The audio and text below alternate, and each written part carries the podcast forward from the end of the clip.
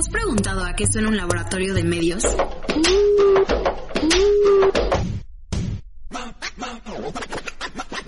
Noticias, deportes, música, lifestyle. Media Lab mezcla los gustos de todos para mantenernos conectados. Porque Media Lab lo haces tú. Escúchanos en Spotify y en Apple Podcast. La comunicación está en todos lados, pero muchas veces no se encuentra su valor y su aportación a la sociedad. Por eso queremos cambiar y reivindicar esta profesión tan importante y esencial en todos los ámbitos. Para lograrlo, nos damos la tarea de darle voz a todo comunicador exitoso dentro de esta gran industria. Yo soy Alicia. Y yo soy Santiago. Y esto es Comunicando Ando. Hola, ¿cómo están? Bienvenidas y bienvenidos a este nuevo episodio de Comunicando Ando. Vamos a platicar sobre un tema que creo que ya hemos platicado, pero vamos a ahondar un poquito más sobre los medios digitales y cómo ellos tienen una incidencia súper importante en nuestras vidas y cómo nos ayudan a tomar decisiones de calidad. Santiago, ¿nos puedes contar un poquito quién va a estar con nosotros en este episodio?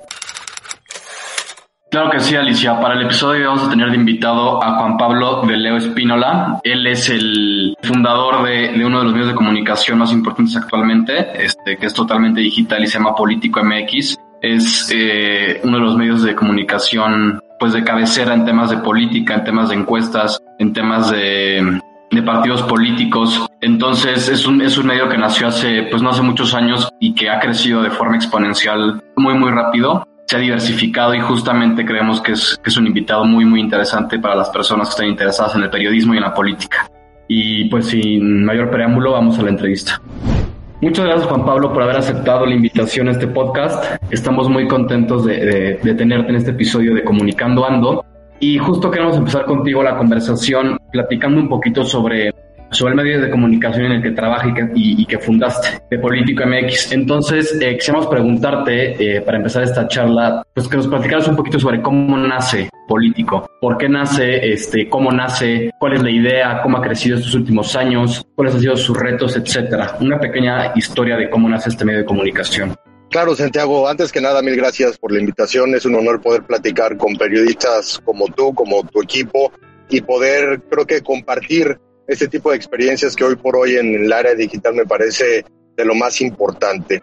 Te platico, yo tuve la oportunidad de estudiar la universidad en Boston, la estudié en Boston University, estudié Broadcast Journalism, estudié periodismo enfocado a la televisión. Y estando en Boston, a mí justamente me toca todo el nacimiento de Facebook. Yo fui de, los primeros en tener Facebook cuando solamente se podía tener a través de una cuenta de universidad de los Estados Unidos y también el nacimiento de Twitter. Entonces, mi especialidad en televisión se empezó a contagiar, y lo digo en el mejor de los sentidos, de todo este nacimiento digital que me tocó ver y entender en lo primero que era una red social como, lo era Facebook para compartir experiencias, para compartir información y demás. Eh, me gradué en el 2007 y regreso a México y en el 2007 me integro a Televisión Azteca en lo que en su momento era Proyecto 40, que hoy es ADN 40, pero en aquel momento era Proyecto 40, y me integro a un canal de televisión. Y ahí comencé una carrera televisiva con todo lo que había estudiado, con todo lo que conocía y con todo lo que me gustaba.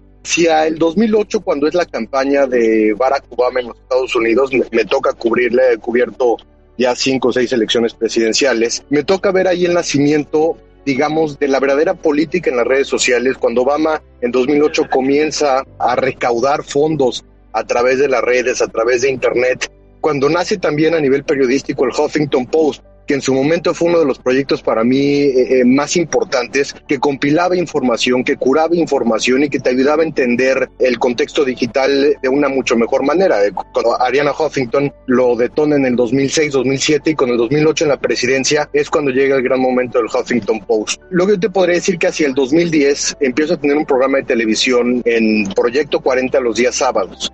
Y yo en el 2010 integré Twitter a mi noticiero y me acuerdo perfecto que en aquel momento con los productores, con los directores de información me decían, bueno, ¿qué es Twitter y qué vamos a hacer con Twitter? Y yo lo planteaba como una integración de comunicación con la audiencia, con el público. Les explicaba, bueno, como antes tú hablabas por teléfono a los programas y decías quiero dar un comentario o un programa de radio, hoy podemos acortar esa distancia y lograrlo directamente de Twitter. Entonces fuimos el primer noticiero en aquel entonces del Proyecto 40 en tener Twitter, en poder interactuar con las personas a través de las redes sociales. En aquel momento yo empiezo a insistir mucho en Proyecto 40 en generar una página de Internet que no fuera la página de Internet del canal mismo, sino que fuera, digamos, un portal informativo propio, con contenido, etcétera, etcétera. Y no, no era una idea que la verdad entendieron muy bien y estuve batallando por varios años. Cuando en el 2015 hay un cambio en la dirección de Proyecto 40 y se convierte en ADN 40 y entra Luciano Pasco, él se convierte en director del canal y Luciano me, me invita a hacer un proyecto digital de política, sobre todo de política. A mí desde siempre me ha gustado muchísimo politico.com, que es este portal de noticias solamente políticas de nicho en los Estados Unidos, que hoy tiene ya presencia en Europa y que la verdad hacen las cosas muy, muy bien. Y cuando a mí Luciano me invita a crear un nuevo medio en, México, dijimos, bueno, vamos a irnos por la línea de lo que está haciendo político en los Estados Unidos, hacer un portal eh, de nicho, hacer un portal únicamente político. Y en el 2015 empezamos en un cuartito, tres personas y yo. Tenía apenas dos editores web. También me acuerdo que había un portal que me gustaba mucho que se llama vox.com, que es un portal informativo explicativo y creo que lo hacen muy bien. Entonces era combinar digamos, la profesionalización de la información política de politico.com en Estados Unidos y lo explicativo de Vox.com. En ese entonces fuimos de los primeros en sacar toda esta información infográfica, explicativa, las videonotas, los videominutos, etcétera, etcétera.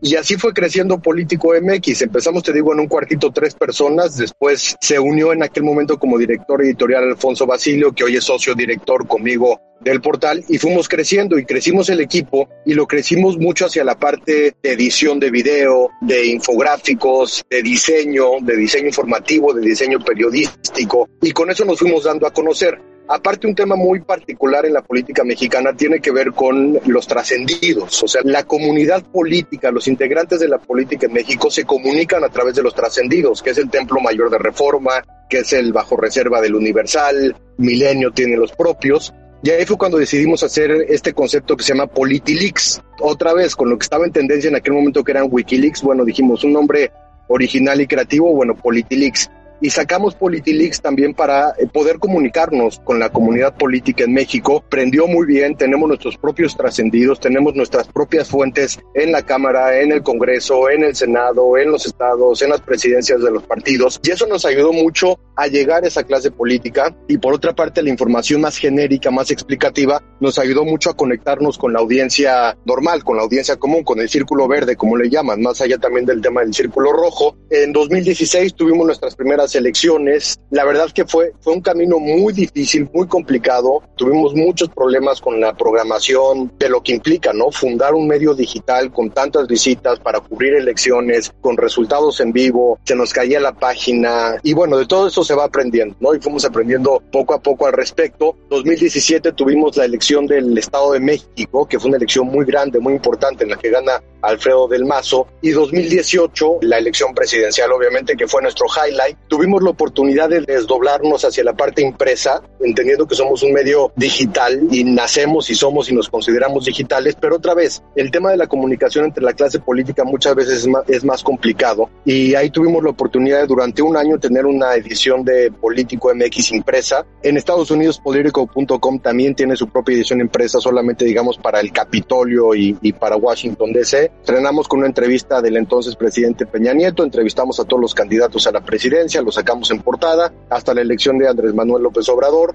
Y ahí en el 18 cumplimos ya con el primer objetivo y con la primera etapa de político.mx y hacia el 20 nos hemos renovado ya por completo. Nos consideramos más que un portal de noticias, nos consideramos una plataforma, un medio de comunicación, una productora de contenido también y la verdad es que en estos momentos estamos viviendo nuestro mejor momento. Somos muy conocidos, somos muy retomados, la clase política nos conoce perfectamente bien y tenemos un programa de televisión en ADN 40, tenemos un podcast todos los días, este Alfonso Basile Basilio y yo. Hemos hecho documentales, estamos haciendo unos podcasts históricos con una plataforma que se llama Podimo, que es española. Entonces, la verdad es que nos hemos expandido de una manera muy importante en cuanto da, en cuanto conocemos alguna tendencia informativa, plataforma, medio, inmediatamente estamos sobre de ellos para ver qué podemos retomar y qué podemos sacar en cuanto a las tendencias mundiales. Y ha sido, ha sido una historia corta, exitosa, de muchísimo aprendizaje, de muchísima colaboración también con otros medios eh, y con otras plataformas. Y,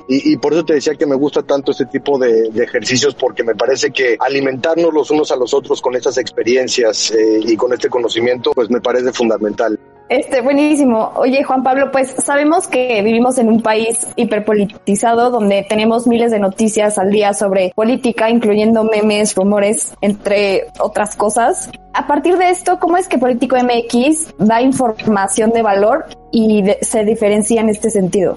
Claro, Alicia, me parece que, que, la sociedad mexicana no es una sociedad necesariamente politizada. Creo que tienes toda la razón en decir que a últimas fechas quizá nos hemos politizado bien. Y no creo en ese sentido que estemos bien politizados. Eh, eh, es un fenómeno que estamos viendo a nivel mundial y es un reto que tenemos hoy los medios de comunicación porque yo te diría que hoy por hoy las personas no leen, no escuchan, y no consumen información que los va a confrontar con sus propias ideas, sino más bien estamos dentro de una caja de resonancia en la que las personas buscan información para reafirmar sus propias ideas, para reafirmar sus ideologías. Hoy también me parece que las ideologías se han borrado, me parece que la derecha, hablar de derechas y hablar de izquierdas ya no vale como era antes. Creo que también se ha sectorizado mucho el tema de la identidad y, y, justamente ante estos sectores identitarios, los medios de comunicación le han tratado de llegar específicamente a esos públicos y a esas audiencias, como también ha ocurrido con los medios de comunicación. Es decir, no sé, tienes un medio como Latinus, que hace muy bien las cosas, pero Latinus va enfocado a un grupo muy específico de audiencia que quizá eh, no está de acuerdo con el gobierno del presidente López Obrador. Tienes otros medios como El Soberano, también digitales, que están completamente de acuerdo con el presidente López Obrador. Y en esta caja de resonancia, Alicia, y en estos extremos y en esta polarización, es muy complicado que un medio como nosotros, que de hecho ahorita tenemos una campaña de la que te voy a platicar, es muy complicado que un medio de comunicación que está en el centro, digamos, y que seguimos las mejores prácticas periodísticas, que a final de cuentas es algo tan básico y tan complicado como decir, ponemos los, los dos lados, ¿no? Hay quien dice esto, hay quien dice el otro, y la información la puedes encontrar justamente en el centro y eso no es lo suficientemente estridente, no es lo suficientemente polémico como para captar audiencias. Lo vemos también en Estados Unidos a nivel televisivo y a nivel digital. Tienes a CNN completamente anti-Trump y tienes a MSNBC completamente anti-Trump y tienes Fox News por la otra parte. Encontrar el centro es muy difícil. Hoy no vemos ese tipo de canales y de consumo informativo. Y si lo ves en el campo digital también lo mismo. Tienes un Breitbart News que es eh, completamente de ultraderecha, eh, radical y tienes a otros eh, eh, medios de comunicación que están al otro lado de ese espectro. Entonces, creo que hoy a nivel de medios y a nivel de consumo hemos perdido ese centro por la necesidad del rating, por la necesidad de los clics y por entrarle a esta conversación que no solamente es en México, sino que es todo el mundo y es la polarización y es el pulismo y son los momentos políticos que estamos viviendo. Ahora, nosotros lo que hacemos en Político MX es informar y es ser explicativos. Entendemos que nadie tiene la verdad y la verdad se puede eh, eh, interpretar de muchas maneras en esta época justamente de la posverdad en la que la verdad es la que cada uno defiende y lo que nosotros hacemos es poner las dos caras de la moneda, incluso revisando nuestras audiencias. Nosotros somos eh, referente en temas de presidencia, en temas de partidos políticos, en temas de controversia, porque tratamos siempre de estar en el centro, de estar en, en, esta mejor práctica periodística. Es difícil, es muy difícil. Sin embargo, creo que este periodismo explicativo que hemos planteado a través de los infográficos y a través de los videominutos y otro tipo de productos, nos ha ayudado mucho a acercarnos también a la población en general, a ese círculo verde que puede ejemplificarse en otros medios como lo hace, por ejemplo, Pictoline o como lo hacen otros medios de comunicación que tratan de ser explicativos con diferentes narrativas, con diferentes storytellings. Y nosotros siempre tratamos de estar, digamos, a la vanguardia de ese tipo de propuestas informativas. Eh, repito, no ha sido fácil. Tendría mucho más sentido el buscar visitas, el buscar patrocinios y el buscar comerciales si pudiéramos ser polarizantes y estridentes como hoy por hoy me parece que la gran mayoría de los medios lo son y sin embargo nosotros decidimos quedarnos en el centro y quedarnos con esas buenas prácticas periodísticas. Perfecto, Juan Pablo. Oye, y, retomando un poquito lo que nos contaste, la primera pregunta, eh, con la historia un poquito de político, no debe ser fácil eh, pues iniciar un medio y menos en el, en el, actual contexto pues que viven los medios de comunicación de la crisis, ¿no? De, de, de, cómo somos sostenibles, de cómo mantenemos a las audiencias, de cómo somos relevantes cuando está Twitter, cuando está Facebook, etcétera. Entonces te quería preguntar, nos contaste la historia un poquito de, político y tu historia también. ¿Cómo ustedes han dado con la tecla para que sean un, un medio de comunicación sostenible y un medio, un medio de comunicación relevante? ¿Cuál es esa fórmula que han encontrado ustedes para, pues sí, para poder sobrevivir y, y, poder este, existir e inclusive expandirse? Claro, Santiago, qué época tan complicada nos tocó vivir, pero qué época tan interesante también estamos viviendo. Y hoy estamos en una época en la que nos toca a nosotros encontrar los nuevos modelos de comunicación y los nuevos modelos de comercialización para hacer que los medios de comunicación sobrevivan y no solamente sobrevivan los medios polarizantes, sino que sobreviva el buen periodismo.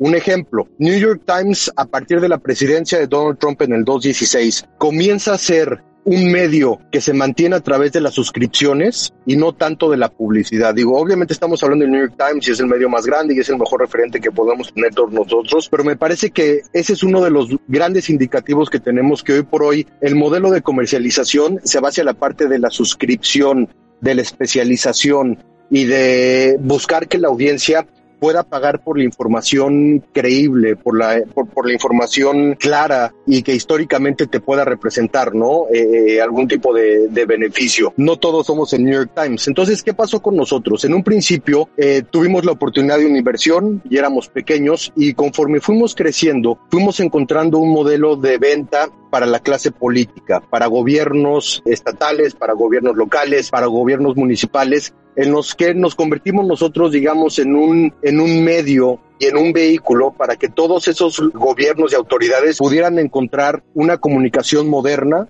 y una comunicación actual como la que tenemos nosotros. Como te decía un poco, nosotros nos dedicamos mucho a revisar las tendencias y a revisar las mejores prácticas de lo que hoy en los reportes digitales, por ejemplo, de Reuters, que cada año se publican y que cada año sacan, por dónde están y por dónde se están moviendo. Entonces, no sé, por decir, 2021, la tendencia son los podcasts y es el periodismo auditivo por todo lo que implica. Nosotros de inmediato nos montamos esa tendencia y decimos, ok, no teníamos podcast, vamos a sacar podcast de conversación y de análisis y estamos haciendo, como les decía con Podimo, uno que habla acerca de la historia de los nazis en México. Es un podcast político histórico que le vendimos a Podimo, que vamos a estrenar ya en el mes de mayo, que son siete capítulos, que se parece mucho a, lo que hace Wondery en Estados Unidos con, con esos podcasts de American Innovations, que te platican la historia ficcionada, guionada, pero con datos duros y con datos periodísticos. Entonces, eso es este año, ¿no? El audio. El año pasado era el tema de los lives y de los live blogs y, de, de, este tipo de conversaciones. Nos subimos con análisis, hicimos con la UNAM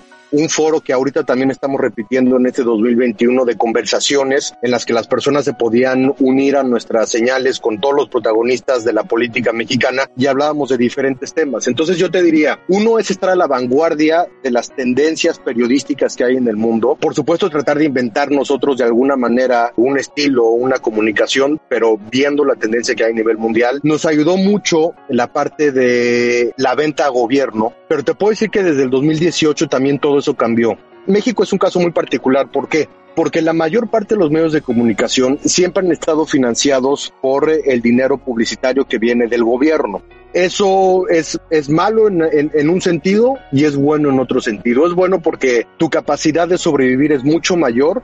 Es malo porque de alguna manera no dejas de comprometer esa línea editorial, ¿no? Yo hablo de dos tipos de, de libertades, libertad de empresa y libertad de prensa, y creo que hasta el mismo New York Times, Washington Post, Le Monde, Der Spiegel y el que tú me quieras eh, decir, tiene algún tipo de compromiso comercial. No podemos hablar de una prensa completamente libre y, y, me parece que es una idea que también con el tiempo ha cambiado, pero que no deja de ser eh, una realidad.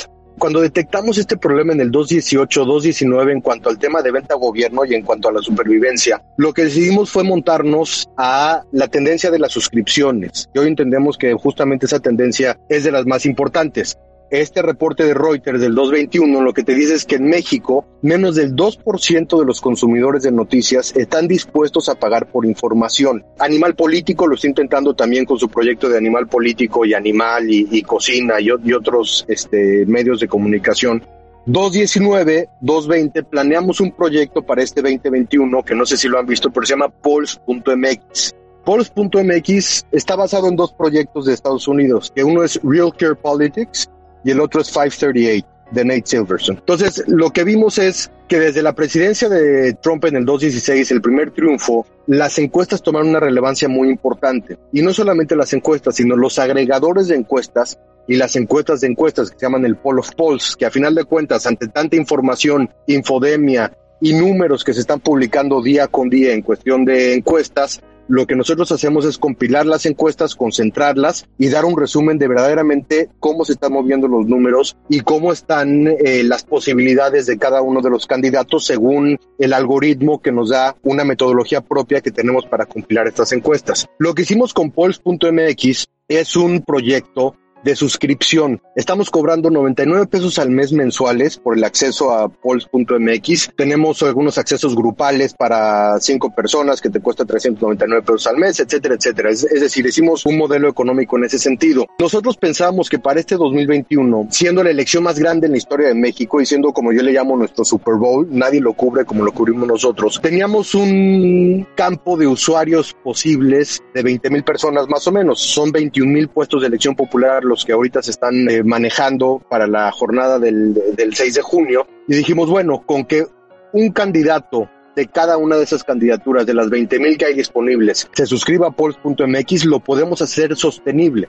Y la verdad es que ahorita, a dos meses de la elección, tenemos ya casi 16 mil suscriptores en polls.mx tenemos una buena inversión en programmatic, tenemos una buena inversión en, en, marketing digital, tenemos alianzas con influencers, tenemos alianzas con periodistas, tenemos alianzas con medios de comunicación para poder expandir nuestro mensaje el mayor sentido posible. Y creo que ese ha sido uno de los grandes aprendizajes que hemos tenido actualmente con Pulse.mx. Todos los canales digitales actualmente importan y es importante que puedas abordar todos esos canales digitales también en este momento, ¿no? Entonces, por eso, desde amigos periodistas de, oye, ayúdame a y a promocionar Pulse.mx, una inversión 20, 25 mil pesos mensuales en, en marketing digital, algunos influencers que te cobran por los mensajes, hablarle a los amigos que tienen programas de radio y televisión y decirle, oye, te ofrezco mis encuestas y te ofrezco mi análisis y ayúdame a que permee sobre todo en la clase política, ¿no? Y todo eso ha funcionado, ya ha funcionado muy bien y estamos muy contentos con el resultado. Yo no esperaba tener esta cantidad de suscriptores en, a estas alturas del partido.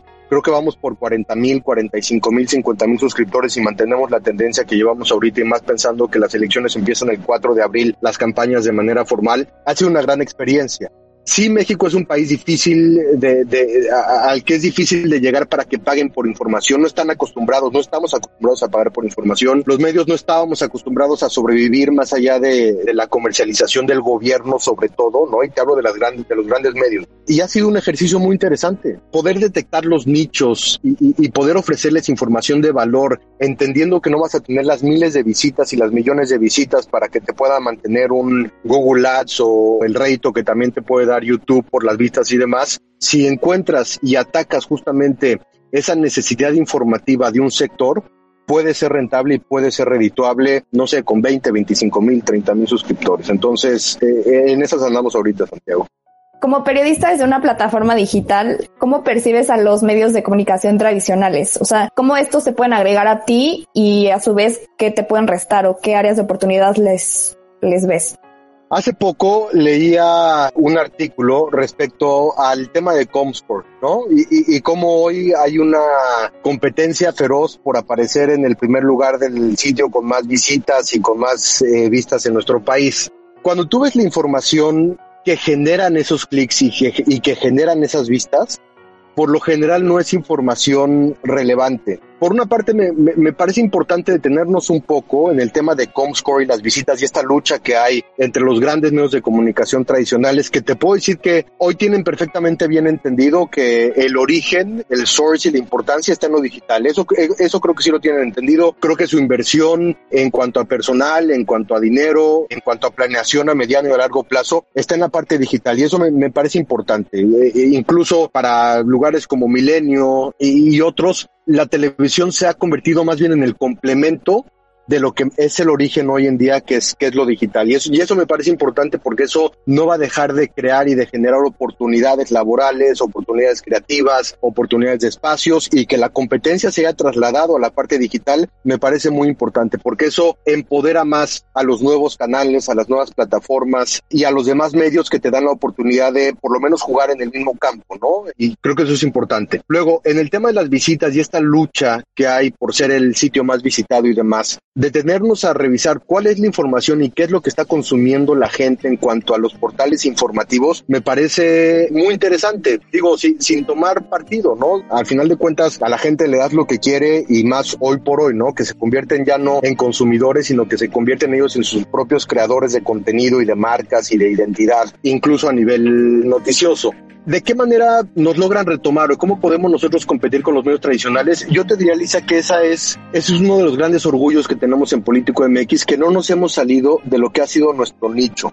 Y no es que esté bien ni es que esté mal, sino es a lo que nosotros siempre le hemos apostado. Por ejemplo, el caso de Animal Político que me parece muy interesante y creo que es un portal muy exitoso y creo que han dado unas notas que han removido las estructuras del país en muchos sentidos y han metido a gobernadores a la cárcel y han, han hecho que la transparencia y el accountability, como se dice en inglés, se pongan al centro de la conversación y eso me parece extraordinario, me parece fundamental y me parece que han hecho un trabajo que han puesto a los medios digitales en las primeras planas y en las portadas de los medios tradicionales, eso es importantísimo. Pero de pronto, ¿qué es lo que hace Animal Político? Abre su portal de comida, ¿no? Y, es un portal de comida de nicho y está súper bien, pero ya no es la información dura la, que finalmente está alimentando a este portal, ¿no? Y habla en su portal de Animal, que es un portal de, noticias soft y de noticias pop.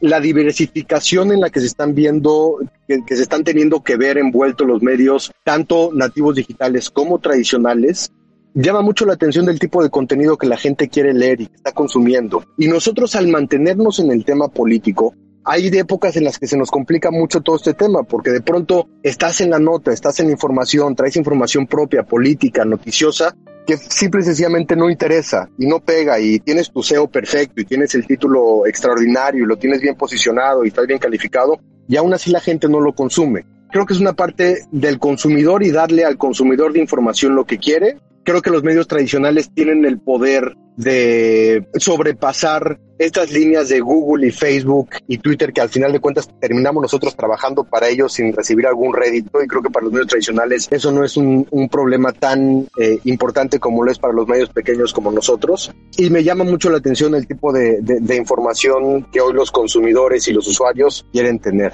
Entonces eh, creo que todavía estamos por descubrir yo lo que digo mucho, esto, a ver, e, estamos a la mitad de la revolución tecnoinformática, ¿no? Y, y, cuando estás en medio de la revolución, no te das cuenta que estás en medio de este ojo del huracán, como pasó con, con la revolución industrial en su momento, y como al principio fue un desastre y creó la inequidad, la desigualdad, el comunismo y Marx y lo que tú quieras. Y ahora estamos en medio de esa revolución tecnoinformática, en la que todavía no terminamos de ver al monstruo construido. Todavía es un monstruo en el que de pronto un día es TikTok y vámonos todos a TikTok y otro día es Twitter y vámonos todos a Twitter y otro día es Clubhouse y vámonos todos a Clubhouse. Todavía no termina, digamos, de cuajar este experimento digital y de la red y del Internet y los medios tradicionales y los medios digitales, pero creo que todos estamos haciendo lo que podemos con los modelos de comercialización disponibles, con las agencias, con los programatics y con los posicionamientos y los SEOs y demás. Y a mí a, nivel muy personal me gustaría que la información que consumen los usuarios, los internautas, los chavos y demás fuera de mayor profundidad, pero bueno, este, las cosas no pueden ser como uno quiere, las cosas son como son y yo espero que eventualmente regresemos como esa profundidad periodística informativa que conocíamos con anterioridad. Super Juan Pablo, ¿consideras que el periodismo realmente y en estos tiempos puede tener una incidencia este, en la política? Mira, hay, hay un libro que a mí me, cambió mucho la vida. Eh, es de Steven Pinker, que me parece uno de los mejores eh, pensadores en la actualidad. Es liberal, es progresista, sí es capitalista. Pero lo que dice Steven Pinker en su libro Defendiendo la Ilustración, me parece que se llama en, en, español, es que te pinta un escenario en el que la humanidad realmente siempre se ha superado y siempre ha salido adelante. Y a pesar de que decimos que estamos en el peor de los momentos y nunca habíamos estado peor, si te das cuenta, estamos en el mejor de los momentos. Hace 60 años estamos sumergidos en una guerra mundial, una segunda guerra mundial en la que se están muriendo chavos todos los días de todos los países. Y hace 100 años estamos inmersos en, en pandemias mucho peores de las que estamos viviendo. Siempre como humanidad hemos progresado y es importante defender este discurso del progreso. Aún en los lugares más recónditos y en las pobrezas más densas de la actualidad, las personas están mejor y cada vez hay menos niños que se mueren de hambre y cada vez hay menos pobreza y cada vez hay menos guerras. Eh, lo decía Samuel Huntington con el tema también de la lucha de las civilizaciones. Hoy por hoy las guerras se acabaron, las guerras internacionales después de la caída del muro de Berlín, la Guerra Fría se acabaron. Hay guerras regionales, sí, y hay guerras religiosas y hay guerras territoriales, pero una guerra, tercera guerra mundial y demás, hoy es muy complicado que eso pueda ocurrir. Se ha trasladado al, tema de, la informática y de lo digital y las infowars que ahí sí se dan, ¿no? Entonces, ¿a, qué voy con esto? Creo que todo sirve y creo que todo suma y creo que a pesar de la percepción que hay de que estamos peor que nunca, estamos mejor que nunca.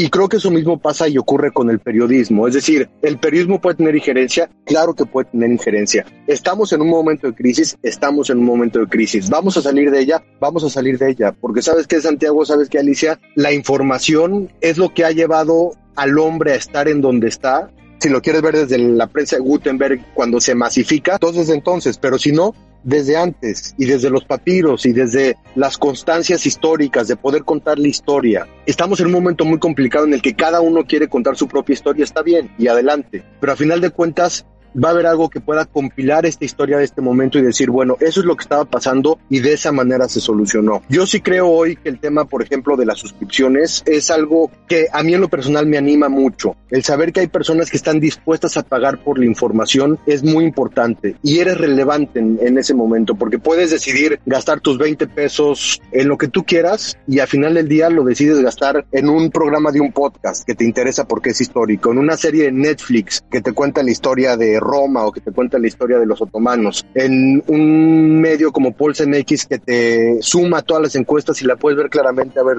este, dónde está. Creo que el periodismo no va a ser igual, no, no va a ser igual, pero sí va a ser similar a lo que era en su momento con los periódicos. O sea, si tú no gastabas tus cinco centavitos con los chavos que estaban en la esquina, los voceros, este, vociferando las noticias del día, tampoco no te enterabas mucho. Tenías que sacar de tu bolsa para poder pagar ese periódico, para poder consumir esa información y se hacía. Y eso promovía el buen periodismo, le daba presupuesto al periodismo y creo que hoy estamos regresando a eso. O sea, de pronto este fenómeno de Google, Facebook y Twitter, que es una relación amor-odio, ¿no? Este, porque sí te ayuda con, con la masificación, pero a la vez te quita y no te da nada y no puedes comercializar. Creo que el regreso a las suscripciones es esa buena esperanza de regresar a ese periodismo clásico, y lo digo en el mejor de los sentidos con las mejores prácticas, de que tú puedas sacar tus cinco centavitos como lo hacían antes en las esquinas para, para comprarle al boceador y que hoy es social eh, eh, el mismo referente pero en la parte digital, que puedas tener una suscripción, que puedas pagar 10, 15, 20 pesos por un newsletter que te interesa que te llegue todos los días porque te habla de lo que tú quieras, de lo que sea tu, tu interés. Pero ese también es periodismo. No todas las noticias tienen que ser malas noticias. Las noticias también están ligadas a los intereses que cada uno de nosotros tenemos, ¿no?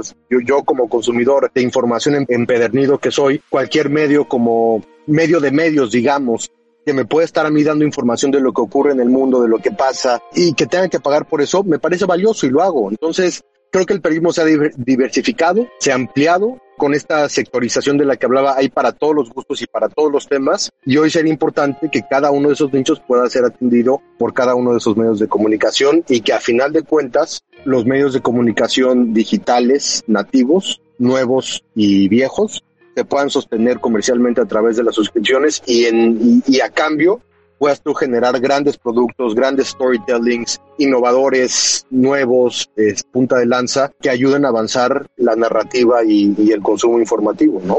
Ya como última pregunta, pues muchos de los que nos escuchan son jóvenes o actualmente se encuentran estudiando la carrera de comunicación ¿Qué les podrías decir a ellos, a quienes les inquieta estudiar esta maravillosa carrera, inclusive solamente periodismo? ¿Qué consejos les puedes dar tú?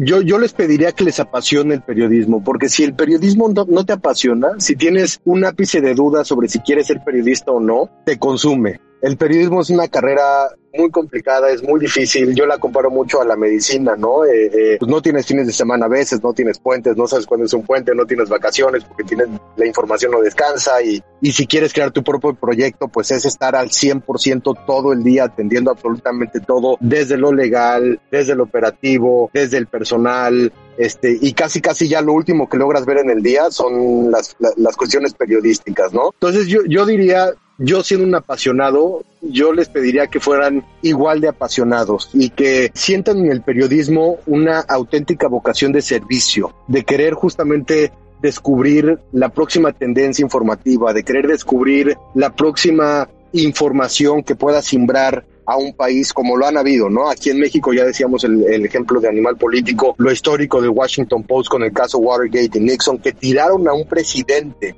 o sea, lo digo y se me pone la piel chinita, ¿no? Porque se pueden hacer esas cosas y se pueden crear esos medios. Lo importante es, tener esa pasión informativa por decir, digo, y si quieres ser famoso está bien, ¿no? Y oye, quiero ser un influencer famoso, está bien, es válido, quiero salir en la tele y quiero, está bien pero para mí el, alma del periodismo está justamente en esa pasión de servicio y de querer transmitir algo con un megáfono, ¿no? Porque no todo mundo tiene el privilegio de, tener un micrófono para un podcast como ustedes, o una cámara en una televisión, o un medio digital. Y de pronto cuando lo tienes y te das cuenta que lo tienes y que hoy más fácil que nunca tenerlo, lo que te va a empujar y lo que te va a impulsar mucho es justamente esa pasión, porque esa pasión te va a llevar a especializarte en ciertos temas. Y cuando te especializas en los temas, te vuelves un experto. Y cuando te vuelves en un experto, te conviertes ya en una voz autorizada. Y cuando tienes una voz autorizada, tienes a un público, a una audiencia que está ávida de alimentarse del conocimiento que tú les puedas transmitir. Y eso es un servicio, ¿no? Como si estás en la política, pues si quieres hacer negocio y quieres, pues no estés en la política. Digo, hay gente que lo hace, está bien, pero mi consejo no es ese. Mi consejo es que el periodismo es un tema de servicio y es un tema de pasión y es un tema de sacrificio. Y en la medida que lo puedan hacer y que lo logren hacer, eso les va a llenar su alma. Y cuando te llena tu alma, lo único que quieres hacer es seguir, seguir y caminar y hacer más y alcanzar más y descubrir más y entender más y leer más. Y eso se convierte en una vida de mucha satisfacción porque todo el tiempo estás cumpliendo esos objetivos y avanzando, ¿no? Y creo que todo eso nace a partir de, de esa pasión y, y, yo siempre hablo mucho de construir en los hombros de gigantes, ¿no? Como lo decía Newton en algún momento, de cómo las generaciones pasadas nos, nos alimentan y nosotros alimentamos a las generaciones futuras y así con el trabajo de uno a uno, uno a uno, sobre los hombros de todos nosotros y sobre los hombros de los que nosotros nos apoyamos, podemos ir construyendo y podemos ir generando ese servicio, porque al final de cuentas eso es lo que es el periodismo, es un servicio a la ciudadanía, es un servicio a la humanidad, para ayudarla a que siga avanzando, a que siga progresando, a acabar con la corrupción, a acabar con los tratos secretos, eh, explicar empoderar a las personas con esa información. Y, repito, todo eso para mí comienza desde la pasión, desde la humildad y, el servicio que te puede dar una carrera como estas, ¿no? Entonces, este, para mí ha sido un, camino extraordinario lleno de tropiezos y, de aprendizajes, pero pues no me rindo y, me apasiona y, todos los días me, me despierto con, con la misma sensación de, de, querer hacer algo para que este mundo sea mejor, porque creo que así puede ser. Concluiste con la mejor frase, o sea, con la mejor conclusión y pues de nuestra parte agradecerte por este tiempo y por compartir todos tus conocimientos e inclusive tu pasión por esta carrera. Fue inspiradora la plática, creo que ha sido realmente y sinceramente uno de los mejores podcasts que hemos grabado y, y pues de nuevo agradecerte que hayas aceptado platicar con nosotros un ratito. Al contrario, Santiago Alicia, el, el gusto es todo mío, es un honor y se los agradezco muchísimo, de verdad. Gracias. Espero que les haya gustado mucho este nuevo capítulo de Comunicando Ando. Sin duda fue una plática muy muy interesante con Juan Pablo y pues sí, toda una lección de, de, periodismo, de tendencias para el nuevo periodismo y de inspiración y pasión por lo que por lo que hace Juan Pablo. Entonces creo que justamente hace match con lo que hemos intentado pues mostrar en este podcast de Comunicando Ando, de cómo la gente que estudia comunicación y se dedica a temas de comunicación, pues puede encontrar la pasión y el amor por lo que hace. Y pues Alicia, si ya nos puedes platicar un poquito de, de quién es el invitado para el próximo capítulo. Sí, eh, el próximo episodio vamos a tener con nosotros a Rafael Garate, quien es presidente de ProRP México, también es gerente general en, de, en percepción e imagen y portavoz y autor del Poder de un Tweet. Eh, vamos a platicar con él sobre la industria de las relaciones públicas desde otro ángulo y pues esperamos que también lo, lo disfruten y, y, pues seguramente vamos a descubrir más información sobre pues este ámbito de la comunicación.